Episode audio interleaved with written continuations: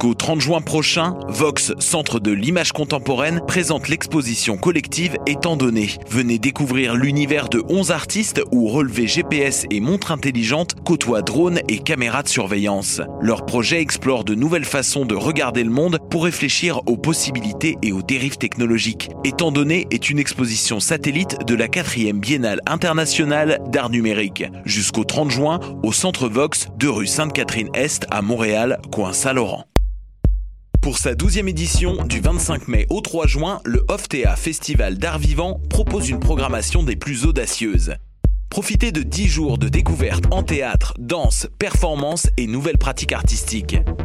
Venez célébrer avec nous la diversité de la scène émergente montréalaise. Pour tout savoir et découvrir la passe Rush, visitez-nous sur Facebook ou sur oftea.com. Le Festival Chromatique est de retour du 26 mai au 2 juin prochain à l'Ancienne École des Beaux-Arts de Montréal. Installations numériques, réalité virtuelle, arts classiques, conférences et ateliers en famille.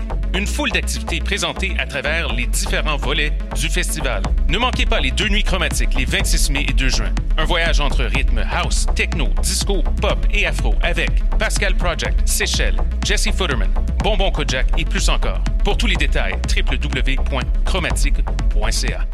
Pool Hip Hop, c'est ta référence en matière de hip hop sur les ondes de choc.ca. Chaque semaine, entrevues, chroniques, actualités et mix thématiques te seront présentés dans une ambiance décontractée. Le meilleur du hip hop, ça se passe chaque semaine sur les ondes de choc.ca. What's up? John RCA, Bobé des Dead et vous êtes à l'écoute de Shot. Say you got drugs, homie, tell me where they at.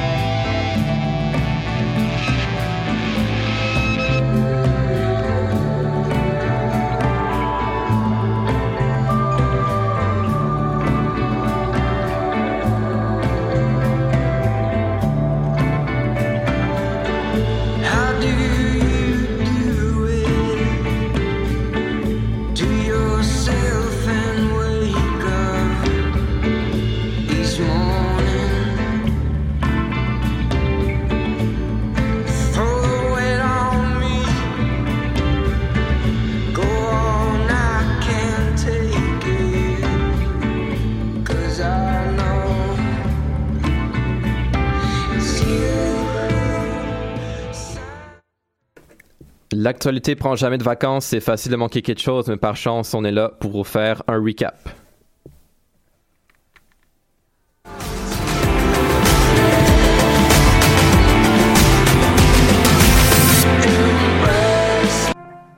Bonjour tout le monde, bienvenue à cette toute première édition du recap de Choc. Je suis aujourd'hui accompagné de mes collaborateurs Charles, Julien, Guillaume, Charles B. Nicolas et Tim, on a cette semaine pour vous des très beaux sujets. On va parler de rap, on va parler de soccer, on va parler de prix de l'essence. Mais on débute avec Charles Mathieu qui nous parle des tensions entre les États-Unis et la Corée du Nord. Bonjour. Bonjour. Comment ça va? Bien toi? Bien, super. Alors, euh, c'est une nouvelle qui a grandement marqué l'actualité internationale cette semaine. C'est l'annulation du sommet entre Kim Jong-un et Donald Trump. Ça devait se tenir le 12 juin prochain et pourtant, on sentait un climat assez positif entre les deux dirigeants, mais là, c'est annulé. Charles, qu'est-ce qui se passe? OK, ben, comme tu l'as mentionné, dans le fond, euh, le sommet qui se préparait depuis déjà quelques mois entre le leader de la Corée du Nord, Kim Jong-un, ainsi que le président des États-Unis, Donald Trump, a été contre toute attente annulé par ce dernier, qui jugeait que le comportement de la Corée du Nord ne faisait pas nécessairement son affaire. Justement, dans une lettre ouverte destinée à Kim Jong-un, le président a avoué qu'il se réjouissait beaucoup d'être à Singapour avec lui, avec son homologue nord-coréen, mais que, et là j'ouvre les guillemets, malheureusement, en raison de l'énorme colère et de l'hostilité ouverte étalée dans votre, plan, dans votre récente déclaration, je crois qu'il est inapproprié, en ce moment, de tenir cette, cette rencontre prévue de longue date.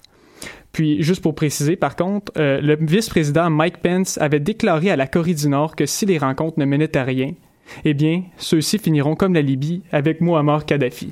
OK, donc Kim Jong-un aurait peut-être pris ça comme une insulte? Ben oui, yeah. retour vers le passé, vite vite. Euh, le programme nucléaire du pays avait été abandonné en 2000 pour lever les sanctions qui pesaient contre son pays. Puis on sait tous comment ça allait fini. Onze ans plus tard, euh, lors d'une attaque rebelle soutenue par l'OTAN, Muammar Kadhafi est assassiné. Puis on le montre sur toutes les plateformes, tout, on le voit partout. C'est assez intéressant. Puis suite à ces déclarations justement de la part de Mike Pence, euh, la, la euh, la vice-ministre nord-coréenne des Affaires étrangères, Cheo Son-hui, so, désolé si je le dis pas de la bonne façon nécessairement, a qualifié ses remarques et je cite d'idiote et de stupide venant de la part de la bouche d'un vice-président. Puis notons que la tenue de ce sommet était déjà menacée suite à l'exercice militaire des États-Unis et de la Corée du Sud, puis aussi lorsque le conseiller américain en sécurité nationale, John Bolton, a lui aussi comparé la Corée du Nord à la Libye. Puis c'est ce ton plus hostile qu'on n'avait pas vu depuis longtemps de la part de la Corée du Nord qui était la goutte qui a fait déborder le vase, selon l'agence de presse Reuters. OK. On peut dire que venant de Trump, c'est pas nécessairement étonnant, mais pourquoi avoir affirmé le lendemain que finalement, ben, le sommet pourrait peut-être quand même avoir lieu? Ben, honnêtement, comme à chaque fois que Trump décide d'ouvrir la bouche, on le sait pas vraiment. Euh, mais dans sa lettre ouverte, par exemple, que j'ai dit à, à, Kim Jong-un, euh, le président est allé de propos de réconciliation, je dirais. Euh, en bref, cette lettre, c'était pas une déclaration de guerre, disons. Il est allé de remerciements pour la libération de prisonniers américains, puis a glissé un mot comme quoi que le dictateur nord-coréen pouvait l'appeler ou lui écrire quand il voulait pour reprendre les discussions. Puis hier matin, à des journalistes à la Maison-Blanche, il a affirmé être en discussion avec la Corée du Nord au moment où on se parle, on pardon. Puis, euh, de plus, les deux dirigeants coréens, soit Moon Jae-in et Kim Jong-un, tenaient une rencontre secrète dans la zone démilitarisée entre les deux pays pour discuter justement de ce sommet à Singapour. D'accord, merci beaucoup. On garde un là-dessus. Toujours à l'international, maintenant, l'enquête sur les accusations d'inconduite sexuelle qui visait le producteur Harvey Weinstein a finalement porté fruit. Nicolas, quels sont les derniers développements? Oui, bien en fait, dans la journée de jeudi, l'ancien producteur de cinéma, Harvey Weinstein, euh, ben, il s'est rendu aux, autorités policières de la ville de New York. Dans le fond, le millionnaire euh, a été euh, accusé de, de viol, d'abus, d'actes sexuels criminels et d'inconduite sexuelle par le tribunal de New York. Juste pour mettre en rappel un peu, euh, au début du mois d'octobre, il y a eu la, la foulée de, de, de MeToo et il, a, il avait été accusé par une centaine d'actrices dont Angelina Jolie et Asia Argento. OK, et puis son avocat, est-ce qu'il clame l'innocence de son client? Ben actuellement, son avocat, en effet, oui, il clame son innocence. En fait, son avocat, c'est Ben Framin, qui euh, a aussi été l'avocat de Dominique Strauss-Kahn. Je ne sais pas si vous vous rappelez, là, il y a quelques années.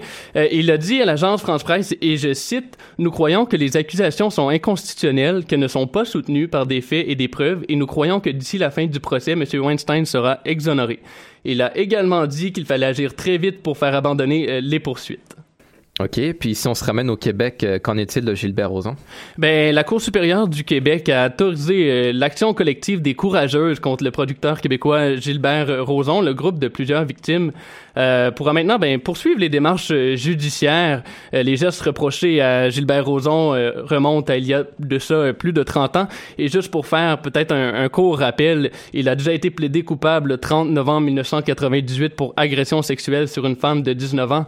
Et ben, il s'était sorti avec quelques milliers de dollars en amende. D'accord, on garde là-dessus. On va cer- certainement en entendre parler dans les prochains mois. D'ici là, on y va en musique avec Lydia Kepinski et 1er juin.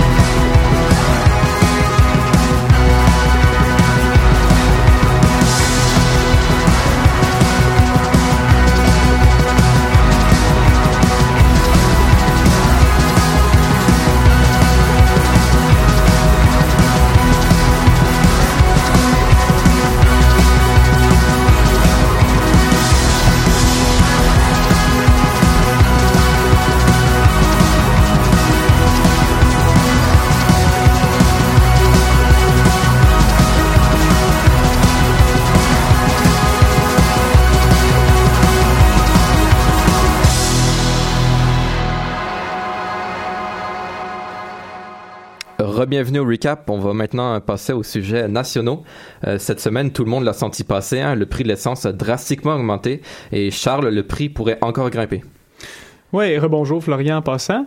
Euh, en effet, comme tu disais, mercredi, euh, le prix de l'essence a atteint euh, 1,50$ le litre. Ben, 150,9 cents par litre, comme je disais, euh, dans la région de Montréal, et ça se rapproche de plus en plus du record de 151,9 cents le litre qui a été atteint le 9 décembre 2012 dans la métropole. Cette hausse s'est fait ressentir un peu partout au Québec et aussi en Ontario. D'ailleurs, à Sherbrooke, le prix a monté à 145,9 sous et à Québec et à Toronto, ça frôle les 140 sous par litre. Puis, Ouais, ouais, ouais, vas-y. il n'y a pas de problème. Notons que le record canadien appartient à Vancouver, que lui avait atteint 1,61 le litre, 61 pardon, le 29 mars dernier, euh, ce, qui, ce qui est pas très loin du prix dans le fond qui a été atteint mercredi passé à Montréal. OK. Puis justement, cette, cette augmentation-là, on l'attribue à quoi? Euh, ben, c'est très spéculatif, mais il y a eu des tensions en Iran qui réduiraient considérablement ses exportations de pétrole, puis la possible baisse de production au Venezuela aussi, ça ferait en sorte que le prix du baril euh, pourrait continuer de monter. Puis euh, de plus, c'est la saison estivale, c'est le début, donc la demande suit généralement lors de cette période de l'année, ce qui fait en sorte que les prix vont un peu monter. OK, mais pourquoi le prix est plus élevé ici qu'aux États-Unis, par exemple? C'est une bonne question. Euh, premièrement, il faut, si on compare aux États-Unis, c'est important de comprendre que le prix du baril dans pas mal tous les pays est calculé en dollars américains. Donc, plus le dollar canadien est faible, plus on paye pour l'essence en raison de la conversion du prix. Puis, euh, de plus, euh, les nombreuses taxes sur le gaz au Québec, principalement en raison de la TVQ, ajoutent énormément au prix minimum, justement. Tel qu'indiqué dans le Journal de Montréal, euh, les deux gouvernements, lorsqu'on par 150,8 sous par litre pour le consommateur, se mettent 51,9 sous dans les poches par litre, ce qui est énorme. Puis ajoutant à ça le prix minimum, le prix minimum fixé par la Régie de l'énergie, les coûts de transport, puis la marge au détail qui viennent compléter. Euh, par exemple, je, je veux juste donner ça parce qu'on parle des États-Unis. La dernière fois que j'ai regardé, au Vermont, le prix à la bombe était de 85 95 sous par litre, ce qui est extrêmement faible comparé à ce qu'on a ici. Ouais, quand même. Et est-ce qu'on a raison de s'inquiéter de cette hausse de prix-là? Oui, à- à- le pire avec cette hausse du prix, justement, c'est que le consommateur va payer beaucoup plus, mais pas seulement dans ses déplacements en voiture, dans toutes ses transactions. Euh, je vais vous donner quelques exemples, par exemple. Ça, c'est pas nécessairement le consommateur, mais les comp oui, fond, c'est consommateur, pardon. Les, com- les compagnies d'aviation qui doivent faire le plein avant chaque décollage euh, voient les prix monter, puis ils doivent chercher davantage aux utilisateurs pour qu'ils puissent profiter de leurs vacances en allant dans le sud. Euh, puis en plus de ça, les frais de livraison vont augmenter un peu partout, ce qui va faire en sorte que les épiceries, les produits vont, vont être beaucoup plus chers. Ça fait en sorte que c'est un phénomène qui est généralisé, qui affecte tout le monde, même ceux qui ne possèdent pas nécessairement de véhicule. Puis on oublie ici les travailleurs autonomes qui, eux, euh, ils assurent leur propre transport, ce qui fait en sorte que les autres, ça leur coûte beaucoup plus cher. Ils prennent beaucoup plus de leur salaire pour pouvoir se déplacer, ce qui est, ce qui est très dérangeant. Puis, dernièrement, euh, la demande est en hausse en termes d'essence parce que, surtout au Québec, on voit la popularité des véhicules euh, utilitaires sport qui consomment beaucoup plus d'essence en moyenne à être vendus. Donc, ça fait en sorte que c'est clair qu'on va, qu'on va, devoir qu'on va devoir dépenser davantage dans le gaz si nos, nos voitures en dépensent. Ouais, une augmentation qui se fait donc euh, sentir partout. Merci beaucoup, euh, Charles. On va maintenant se déplacer dans la région de Toronto, où euh, jeudi dernier, une explosion a eu lieu, a eu lieu oui, dans un restaurant de Mississauga. On a encore très peu de détails, mais Tim, tu nous fais un bref retour. Effectivement, Florian, euh, il y a une explosion qui... euh, en fait, la police de Peel en Ontario est toujours à la recherche des deux suspects qui auraient déposé une bombe dans le Bombay Bell. C'est un restaurant indien de Mississauga.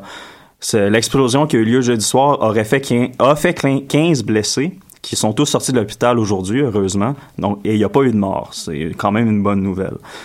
Euh, les, les sources policières ont très peu d'informations pour l'instant. Ils sont toujours à la recherche des suspects, comme j'ai dit précédemment. Et les propriétaires du restaurant ignorent toujours pourquoi ils ont été ciblés. Le propriétaire Moha, Moha Nagpal espère toujours pouvoir ouvrir son restaurant très bientôt. D'accord. Et est-ce qu'on a des réactions dans la sphère politique? On a, on a quelques réactions au niveau politique. En fait, il y a Justin Trudeau qui a tweeté à propos de l'événement comme quoi qui euh, soutenait les victimes de cet attentat de cette attaque-là. Mais on n'a pas de, de statement officiel du gouvernement fédéral. Les autorités locales ont bien sûr soutenu leur population. Mais ce qui est le plus intéressant dans les réactions, c'est qu'on a des réactions qui viennent de l'Inde. On a le ministre en chef du Punjab, Amarinder Singh, qui dit que l'attaque est lâche et impardonnable et qu'elle démontre l'étendue mondiale du terrorisme. Lui qui réagit ainsi parce que c'est surtout la la diaspora indienne qui a été attaquée. Euh, les commentaires ont été plutôt mal reçus, surtout par la communauté sikh canadienne, parce qu'on sait que le, au Punjab, les Indiens et les Sikhs, la relation est pas tout le temps géniale. Et Amarinder Singh, c'est un de ceux qui avait fortement critiqué Justin Trudeau pour ses, les supposés liens du Parti libéral et la communauté sikh au Canada. Donc, cette communauté sikh-là a dit que ces commentaires-là étaient déplacés et qu'elle plaçait le blâme sans aucune raison sur une communauté qui, somme toute, pour le moment, n'a rien à voir là-dedans. D'accord, merci beaucoup pour ça, Tim. On va garder, euh, euh, un œil, oui, là-dessus pour euh, vous apporter chacun des développements. On va maintenant poursuivre en musique avec Fouki et Make Up.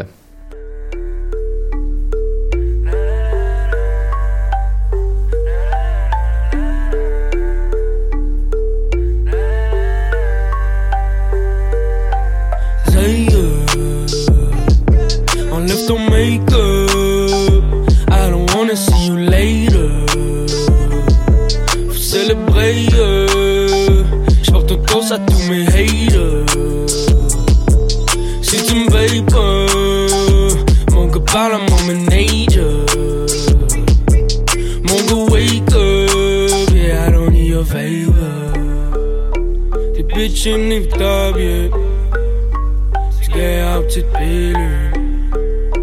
Ton shit c'est pas original, yeah. Tu copies tes vœux sur Rap Genius. Quel life, quel un virus. Je l'espace de moins une minute. Non, ici c'est pas appealing. Au Québec, on parle de mythes. Elle wanna be quelqu'un d'autre, man, c'est obvious. Fais la hum pour views. La moule. Retourne faire tes rêves en coulant. Ils vont talk shit sur mon album. Parle dans mon dos, parle-moi pas. Impossible, tu de ma ballon. Impossible, tu de mon fun. Pourquoi ils veulent tous me battle? Pourquoi mon gars, moi je m'en sac? Fuck ton rap de priado. Solo sur ma main, pas mode cartographe. Yeah. Je trace ma way sans limite. Je fais mes bails et je récolte ce que je mérite. Pas de boussole, juste de boussole, je médite. Sauf si tu maquilles ton humain, je suis comme Zay. Enlève ton make-up. I don't wanna see you later. Faut célébrer. euh. J'porte un toast à tous mes haters. Si tu me veilles pas, mon gars parle à mon.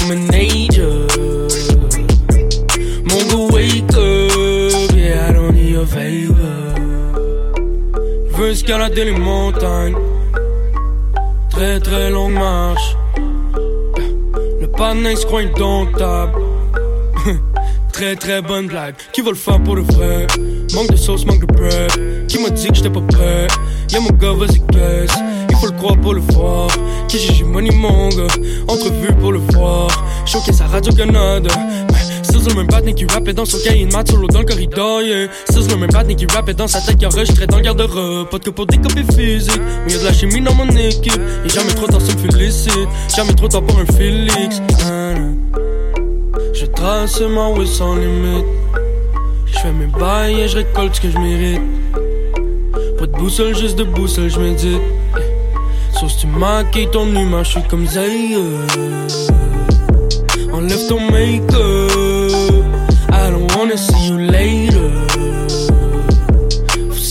Euh.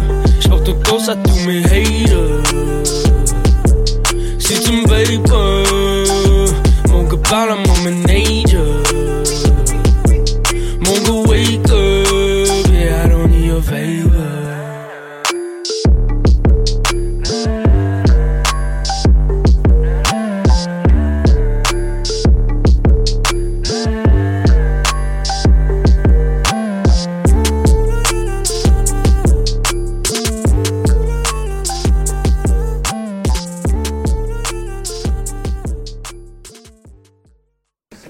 Est de retour au recap. On va maintenant enchaîner avec le segment sport. Euh, Nicolas, tu vas nous parler des séries euh, du hockey qui battent leur plein en ce moment. D'ailleurs, les finales de la Coupe Stanley commencent lundi prochain.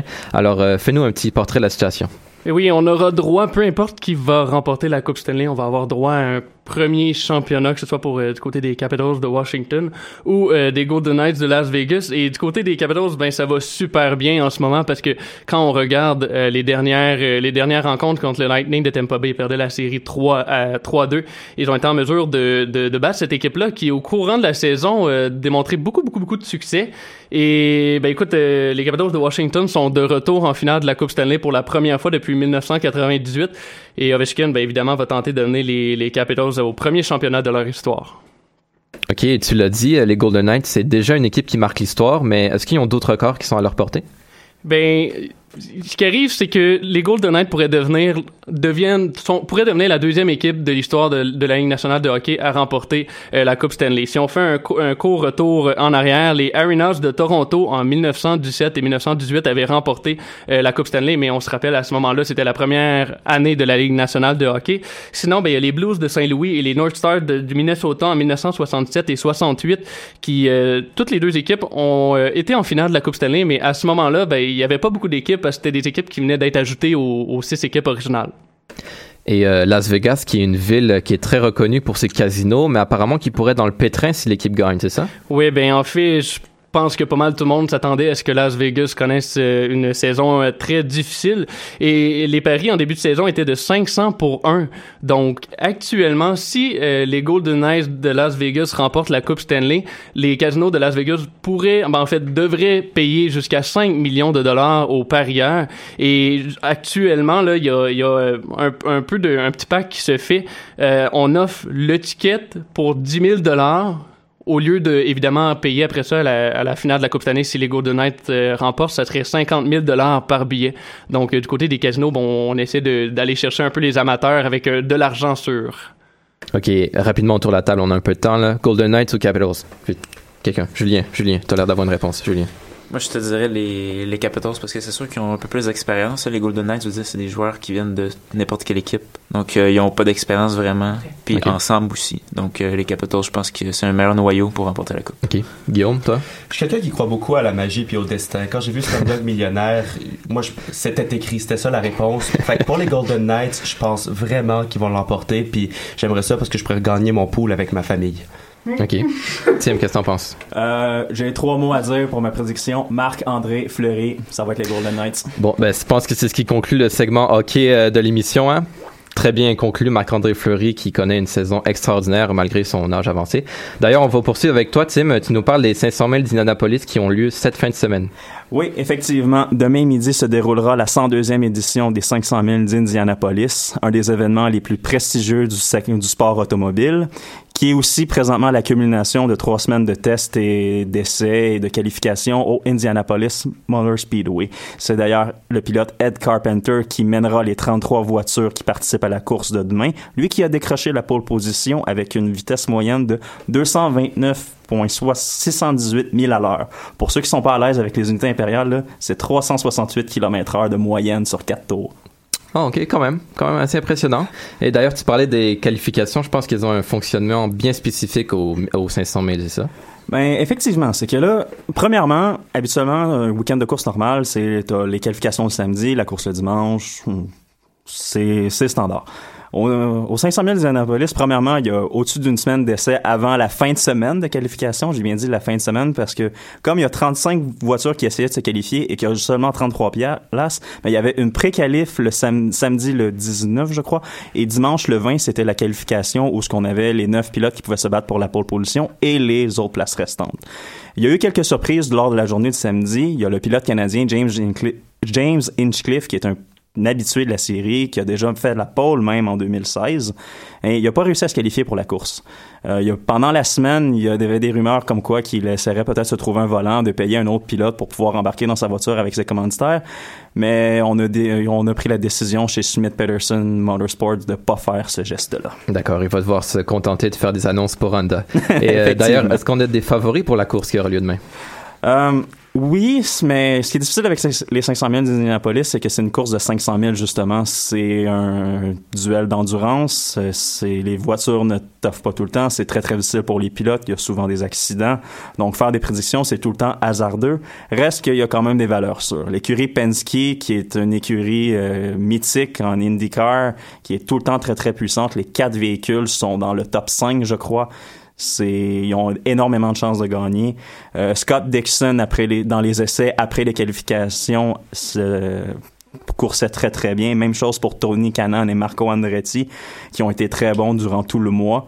Euh, mentionnons également les certains pilotes à surveiller, aussi certaines histoires. Euh, Danica Patrick fait sa dernière course en carrière, elle qui est une pilote euh, qui a ouvert la voie pour les femmes en sport automobile aux États-Unis. Euh, et au niveau canadien, on a quand même deux pilotes à regarder, deux pilotes qui sont recrues en IndyCar.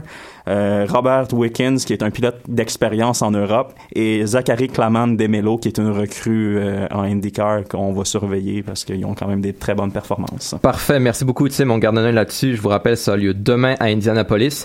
Un autre événement sportif qui est pas encore, qui n'a pas encore lieu, mais dont le compte à rebours est lancé, c'est la Coupe du Monde.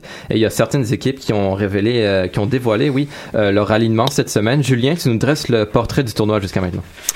Oui, exactement, Florian. Donc euh, cette semaine, les grandes, ben, toutes les équipes ont euh, dressé donc la liste des 23 joueurs qui ont été retenus, donc tant les partants que les suppléants pour la Coupe du Monde. Puis euh, il y a certaines omissions qui, qui en ont surpris plus d'un. Donc des joueurs qu'on n'a pas sélectionnés, mais que certains auraient vus dans les équipes.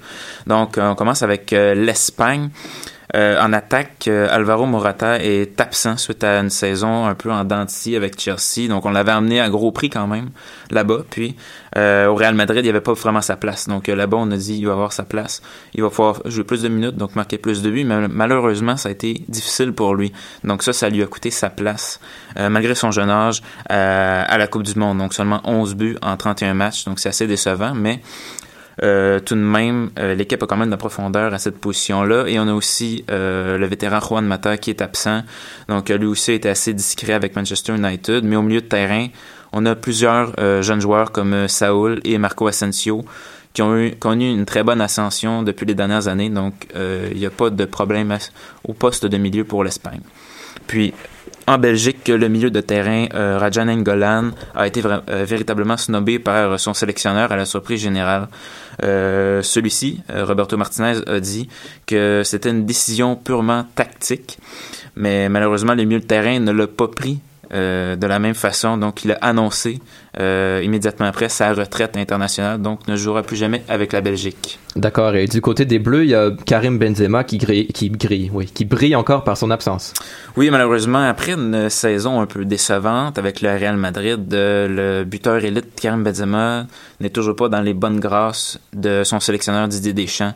Euh, donc, ce qui explique sa non-sélection vraiment ça remonte il y a deux ans au scandale de la sextape avec un certain Mathieu Valbuena. Donc, euh, il y a eu des ennuis avec la justice, mais maintenant tout est réglé. Mais euh, depuis ce temps-là, donc depuis à peu près deux ans, on refuse de le sélectionner pour ne pas euh, contrevenir, dans le fond, à la cohésion de l'équipe. Puis on sait vraiment la France, une équipe avec beaucoup de, de, profondeur, beaucoup de jeunes talents, donc on n'est pas inquiet à ce niveau-là. En attaque, il y a beaucoup de jeunes qui ont connu une très bonne éclosion. On parle de, de joueurs comme Griezmann, Thomas Lemar, euh, Ousmane Dembélé, Kylian Mbappé. Donc, c'est vraiment des, joueurs qui marquent beaucoup de buts, qui ont beaucoup d'énergie. Donc, on n'a aucune inquiétude à ce niveau-là. Puis, au milieu de terrain, euh, le milieu du Paris Saint-Germain, Adrien Rabiot, a été placé sur la liste des réservistes. Et puis, il a été, il a pris vraiment la décision d'une très mauvaise façon et a décidé de se retirer de cette liste. OK. Puis du côté de l'Argentine, il y a le capitaine Lionel Messi qui, qui fait sentir un peu son pouvoir décisionnel au sein de la sélection. Hein? Euh, oui, vraiment. Euh, souvent, les, certains experts vont dire que Lionel Messi est le sélectionneur de l'équipe de l'Argentine et non euh, Monsieur Sampaoli. Parce qu'on sait, bon, Lionel Messi, c'est le meilleur joueur de l'histoire de la sélection, presque avec Maradona. Donc, euh, beaucoup d'influence euh, en Argentine. Puis, c'est un peu lui qui décide les joueurs qui vont venir jouer avec lui. Donc, c'est ses meilleurs coéquipiers qui vont venir avec lui. Et puis, il y a quelqu'un qui a écopé là-dedans et c'est euh, Mauro Icardi. Donc, il a connu une très bonne saison à l'Inter Milan. On parle de 29 buts en 34 matchs. Euh, mais malheureusement, il a copé de l'influence de Messi parce que certains disent que ce n'est pas son préféré, donc il n'a pas une bonne entente avec. Donc, on le, laisse de côté et meilleure chance la prochaine fois. Mais en attaque, on parle quand même d'une des formations les plus redoutables à cette position-là. On a Messi, on a Gonzalo Higuain, Sergio Aguero et maintenant on a aussi Paulo Dybala. Donc euh, il y a beaucoup de buts en prévision pour cette équipe-là. Et au Brésil aussi, on a un absent de taille, euh, le vétéran Dani Alves à la droite, blessé un ligament croisé antérieur au Paris Saint-Germain. Donc, ce sera Monsieur euh, Fagner, qui joue dans le championnat de brésilien, qui va le remplacer durant la Coupe du Monde. D'accord, on garde un là-dessus, un tournoi qui s'annonce des plus intéressants, qui commence le 12 juin d'ailleurs, je pense. Exactement, 12 mi-juin juin en Russie. jusqu'à la mi- mi-juillet. Parfait, on va suivre ça pour vous ici au recap évidemment. On va poursuivre maintenant en musique avec euh, High Classified et 1919.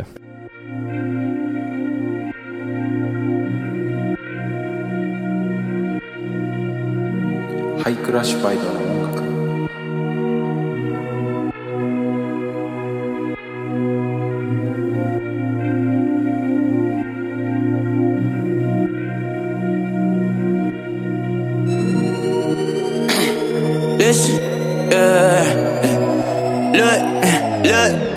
to get my commission, get my boys in the business, but I'm on my way to you.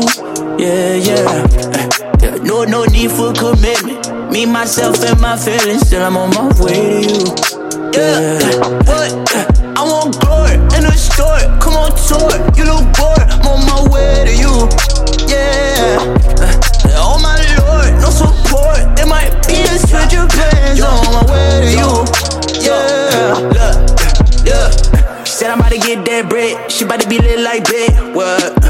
It when I treat her special. Sorry, but I'm about to switch. She balancing a bottle of bubbly on her butt like damn thick. I've been in the snow for too long, about to fly me out this bitch. I've been making hella moves, oh yeah. I got nothing to lose, oh yeah. Me a Reno, drive it to the six, pull up, we need seven rooms, oh yeah. I've been tripping up for shrooms, oh yeah. Living in my own fantasy, I ain't planning it was meant to be. You don't wanna be my enemy, yeah. Time to get my uh-huh. commission, get my boys in the business, but I'm on my way to you, yeah, yeah. No, no need for commitment. Me, myself, and my feelings, still I'm on my way to you. Yeah, what? I want glory in the store. On, tour. You look bored. I'm on my way to you. Yeah. Oh my lord, no support. There might be a switch of plans I'm on my way to you. Yeah, yeah. Yeah, I've been trying to live off acting dumb and selling mixes. I might tap my face, Papa Zan, call that bitch, bitch. Seen a couple niggas that acting grown, tryna dictate. All these niggas hate, ask them how that dick taste. I've been trying to live off acting dumb and selling mixes. I might tap my face, Papa Zan, call that bitch, bitch. Seen a couple niggas that acting grown, tryna dictate. All these niggas hate, ask them hey, say you draw more like shit face. I can see you begging just to make another mistake. Hoping that you can just come along one of these days. Can't you see I'm focused now? Just, just trying to get my commission. Get my boys in the business, but I'm on my way to you. Yeah, yeah.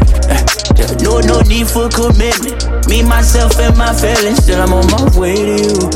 Yeah, what? I want glory in the store. Come on, tour. You look bored. I'm on my way to you.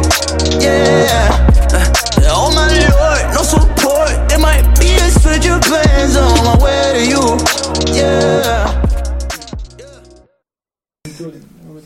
Vous devrez voir l'ambiance en studio en ce moment. Je pense que c'est la chronique des sports qui a semé le feu aux poudres. Le débat est déjà pogné. D'ailleurs, on a un autre débat qui s'en vient bientôt. Mais pour le moment, on parle de culture avec Guillaume qui nous parle du clip This is America qui a vraiment marqué depuis sa sortie. Oui, en effet, mais euh, bonsoir euh, Florian. Oui, bonsoir, oui, bonsoir. Euh, oui, c'est le- vu que c'est la première édition de cette émission, du recap, je vais vous parler d'un sujet qui date de la début mai. Alors, j'ai un peu de retard, mais ça a été tellement une bonne chanson, puis ça a tellement fait tabac que c'est pertinent encore aujourd'hui, euh, aujourd'hui que nous sommes le 26 mai. Alors, le 5 mai dernier, Donald Glover, mieux connu sous le nom de Childish Gambino, et non pas Bambino, j'ai déjà fait l'erreur, euh, Childish Gambino a sorti une nouvelle chanson traitant du racisme et du profilage racial que vivent les Noirs au quotidien. Puis cette chanson, c'est This is America. Puis pour la petite histoire, la chanson dépeint une Amérique rongée par la violence qui, ut- qui utilise cette violence-là à des fins de divertissement. Puis moi, j'ai instantanément adoré la chanson parce qu'elle est très narrative, puis elle mélange différents genres musicaux issus de la culture afro-américaine, tels que le gospel et le rap. Euh, le rap, je vais le franciser. Euh, puis moi, qui est un grand fan de rock euh, progressif, ça n'a pas tant rapport, mais j'aime ça, les chansons avec une structure élaborée, puis je trouvais que This is America, c'était le cas un peu. Mais au-delà de la chanson, il y a quelque chose d'encore plus fort, puis c'est le vidéoclip. C'est ça qui frappe vraiment le plus parce que ce vidéoclip-là, il est quand même violent, puis il est surtout truffé de références politiques, culturelles et historiques. Mais c'est ça, là, t'abordes la violence, puis on a entendu certains critiques qui disaient que ça faisait, ça faisait peut-être l'apologie un peu de la violence. Est-ce que c'est fondé, ces critiques-là? Mais honnêtement, je trouve ça un peu exagéré parce que c'est une dénonciation, ce vidéoclip-là. Puis euh, c'est en fait se dire, se masquer derrière en disant que c'est seulement de la violence, c'est un peu se, se fermer les yeux derrière ce que la chanson représente vraiment. Puis c'est quelque chose que j'aimerais élaborer avec vous euh, aujourd'hui, les nuances derrière ce vidéoclip-là. Puis pour ceux et celles qui ne l'ont pas vu, euh, qui n'ont pas vu le vidéoclip, le rappeur Childish Gambino chante et danse à l'avant-plan accompagné de quatre danseurs noirs. Puis Childish Gambino, il est seulement habillé d'un pantalon de coton, rappelant beaucoup ceux que portaient les Confédérés lors de la guerre de sécession américaine. Vous savez, euh, les Confédérés, c'était ceux qui venaient du Sud et qui se battaient pour préserver l'esclavage. Alors le rappeur aussi, en portant ces pantalons-là, il danse à la manière des acteurs du temps des lois de James Crow. Ça, ces lois-là, c'était en vigueur principalement dans les États du Sud et c'était des lois qui renforçaient la ségrégation raciale. Par exemple, dans les autobus, les Noirs devaient seulement s'asseoir à l'arrière ou euh, les abreuvoirs, euh, les fontaines d'eau plutôt seulement euh, seulement disponible pour euh, certains pour les noirs, d'autres pour les blancs. C'était ça la ségrégation raciale. Puis aussi à cette époque-là, il était coutume de voir des acteurs blancs se peinturer le visage en noir pour jouer des personnages noirs. Cela va sans dire que ces interprétations-là étaient gavées de stéréotypes raciaux. Puis Childish Gambino exprime ces stéréotypes-là en faisant des expressions faciales exagérées à l'image des personnages noirs classiques qu'on retrouvait au grand écran. Et si on va un peu plus en profondeur, ce serait quoi les, les thèmes principaux du vidéoclip? Je dirais que la danse, c'est vraiment un des thèmes principaux un des thèmes majeurs principaux de ce vidéoclip-là. Parce que la danse y est présentée comme un mode de survie. Alors qu'à l'arrière-plan, des voitures sont brûlées, des gens sont tabassés et d'autres se jettent d'un balcon parce que ça se passe euh, dans un stationnement abandonné, dans un, plutôt un stationnement vide. Gambino et ses quatre danseurs, ils dansent le sourire aux lèvres et ne sont jamais atteints de cette violence-là. C'est comme si la danse ça les sauvait de toute cette violence-là parce que eux, Gambino et ses quatre danseurs, ils représentent l'Amérique. Ce que je veux dire par là, c'est que l'Amérique adore la culture afro-américaine, puis elle se nourrit grandement de celle-là. Mettons, on prend exemple euh, des grands genres musicaux comme le jazz, le blues, qui sont devenus de, de grandes euh, parts de marché, très lucratives. Mais on oublie que derrière euh, cette culture-là se cache beaucoup, beaucoup de conflits racistes que ces gens-là vivent au quotidien. Fait en d'autres mots, cette Amérique-là se ferme les yeux et ne voit que le côté lucratif de cette culture afro-américaine-là. Alors tout ça pour dire que Childish Gambino danse toutes sortes de danses virales qu'on peut, qu'on peut retrouver sur les réseaux sociaux, telles que le Guara Guara, présent en Afrique du Sud, ce qui est un clin d'œil à l'apartheid. Il y a aussi un moment vers la fin de la chanson où un cheval blanc, chevauché par un homme vêtu de noir, fait son apparition à l'arrière-plan. Toujours à l'arrière-plan. Puis on pourrait croire que cet élément-là ne fait qu'accentuer le chaos parce que, je vous l'ai expliqué tantôt, il se passe beaucoup de choses à l'arrière. Mais en fait, il s'agit d'une référence biblique. C'est le cheval de l'Apocalypse. Alors tout ça n'est pas très jojo, mais euh, c'est ça qui se passe dans This is America.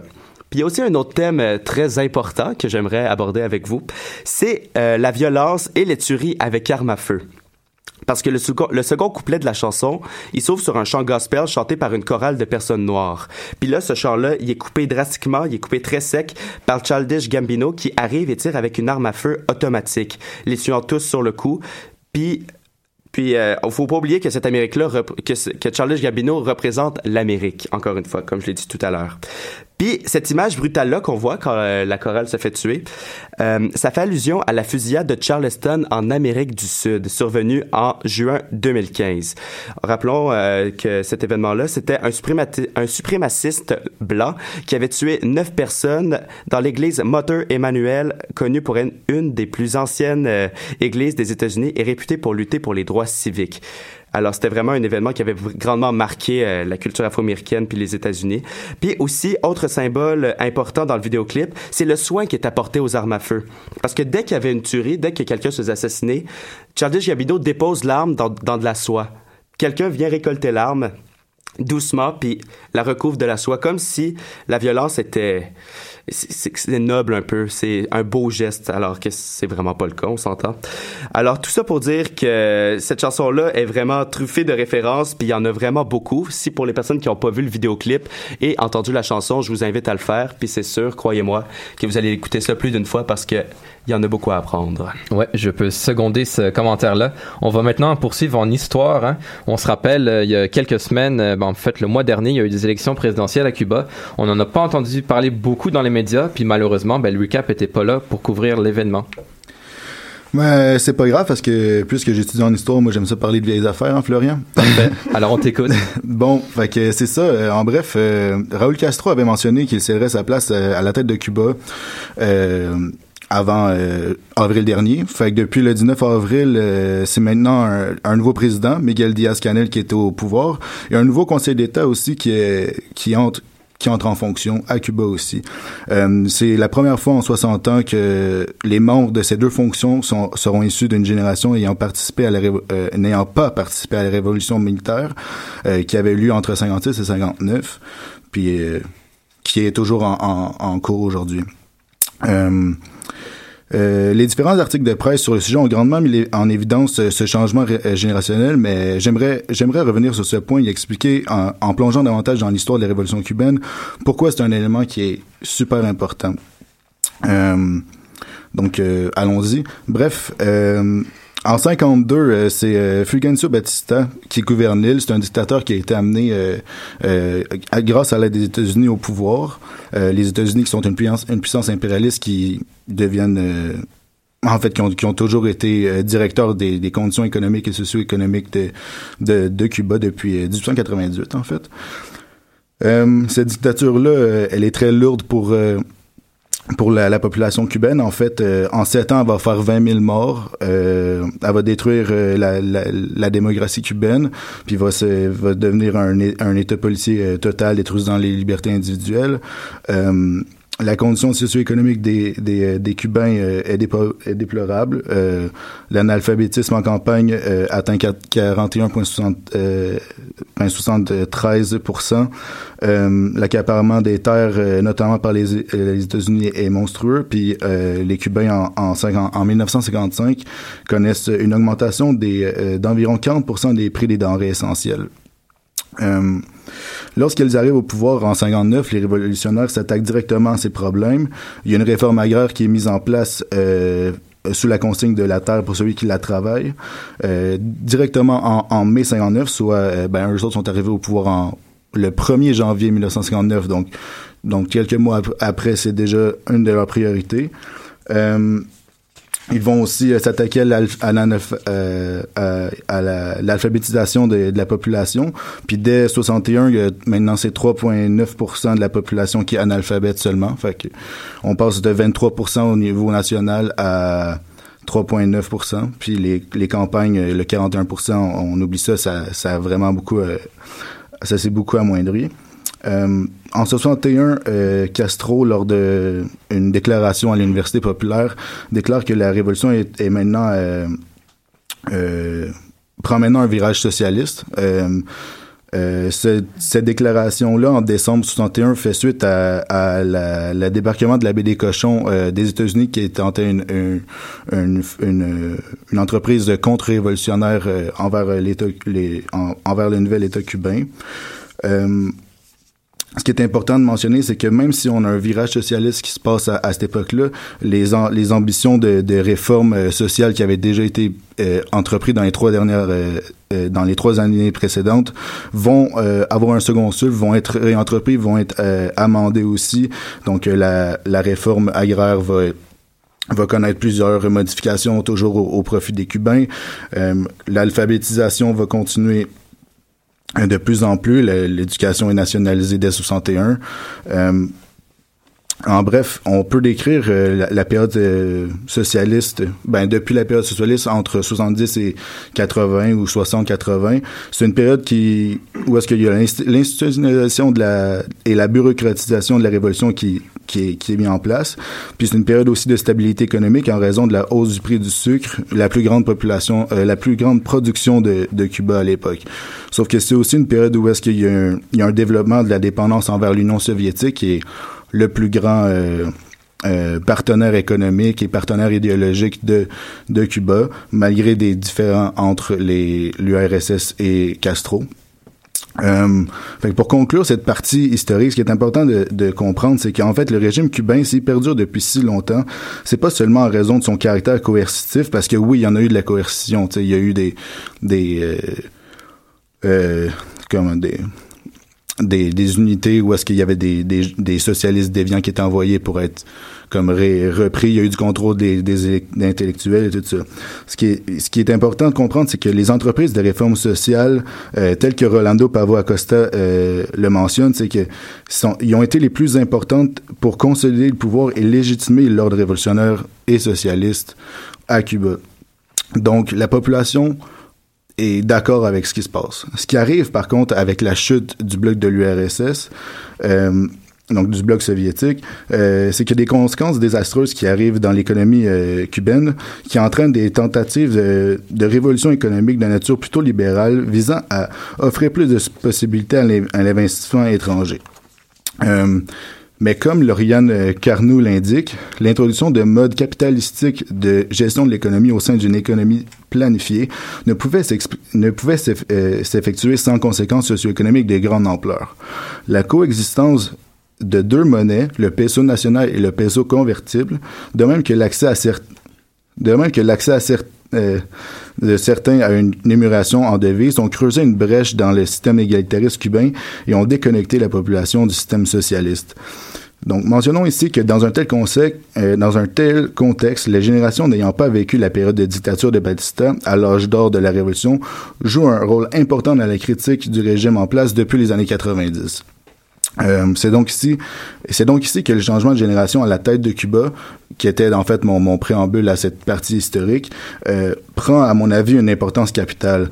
Euh, pour reprendre les mots de Salim Lamrani dans un article de France RT daté du 19 avril dernier, ce changement politique à Cuba, donc le changement de président, euh, est symbolique dans la mesure où la génération historique qui a fait la révolution se retire définitivement du pouvoir, laissant les commandes aux nouvelles générations qui devront construire la Cuba de demain en préservant les acquis et en apportant des réponses durables aux défis aujourd'hui.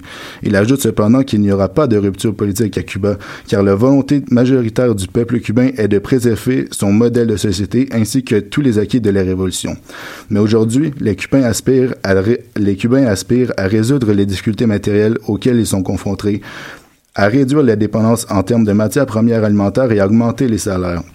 Donc, pour vraiment bien conclure euh, cette, cette euh, ma présentation, en fait, c'est que le changement de génération au pouvoir ne doit pas être pris à la légère. Il est facile de le présenter comme comme soit une mascarade ou soit de, de le présenter comme un, un point de départ vers une véritable mise à terme du communisme cubain. Euh, une, une transition qui, pour vrai, est, comme prédite depuis la première journée de la Révolution.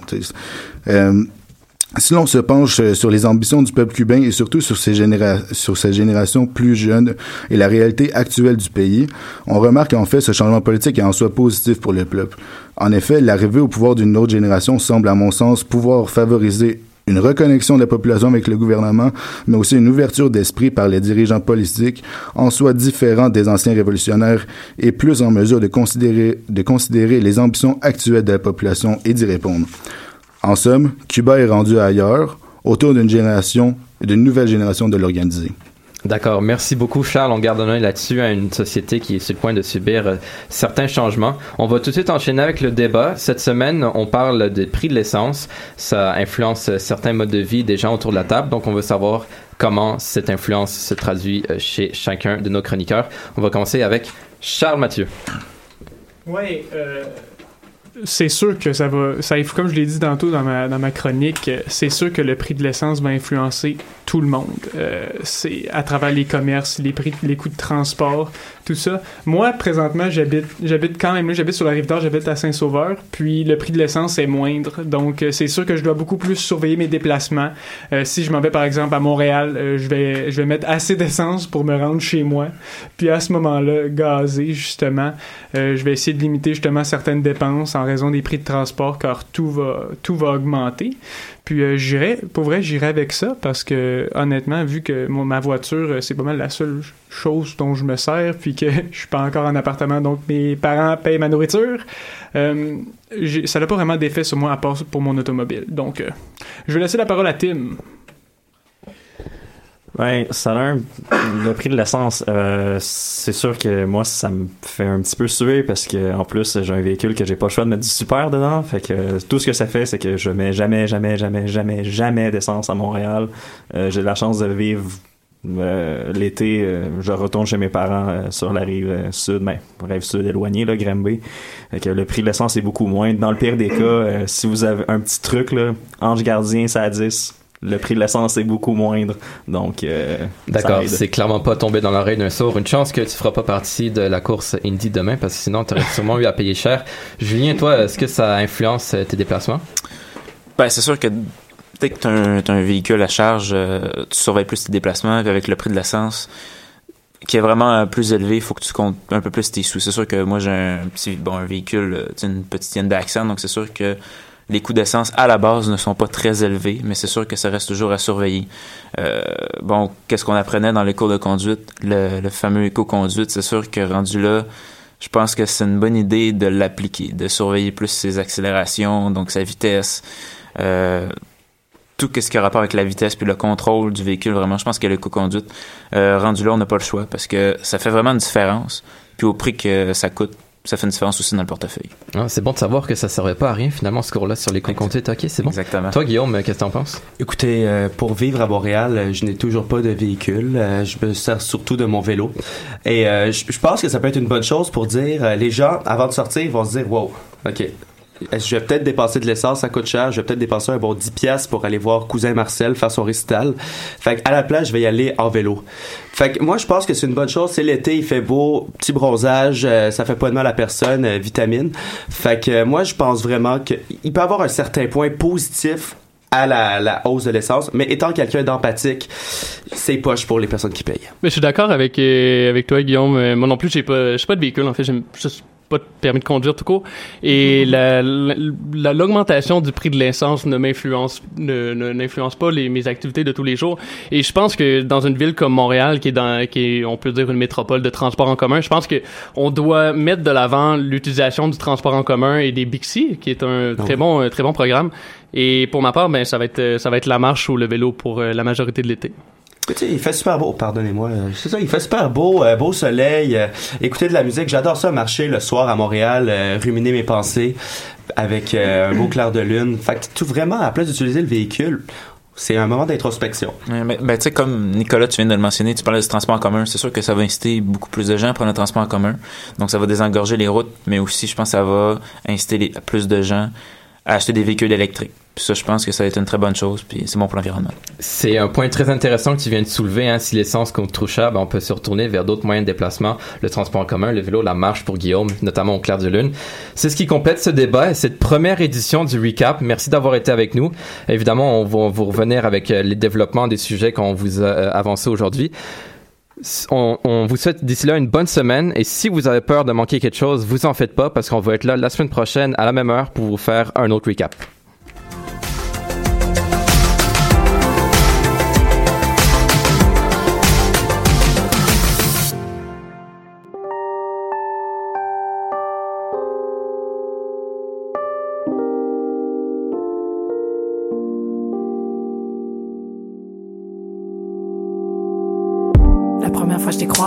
Déjà casé. Ça nous a pas empêché de s'échaler puis de prétendre chiller. Jeune élite, like still are, mais des kilomètres à part, même proche, mais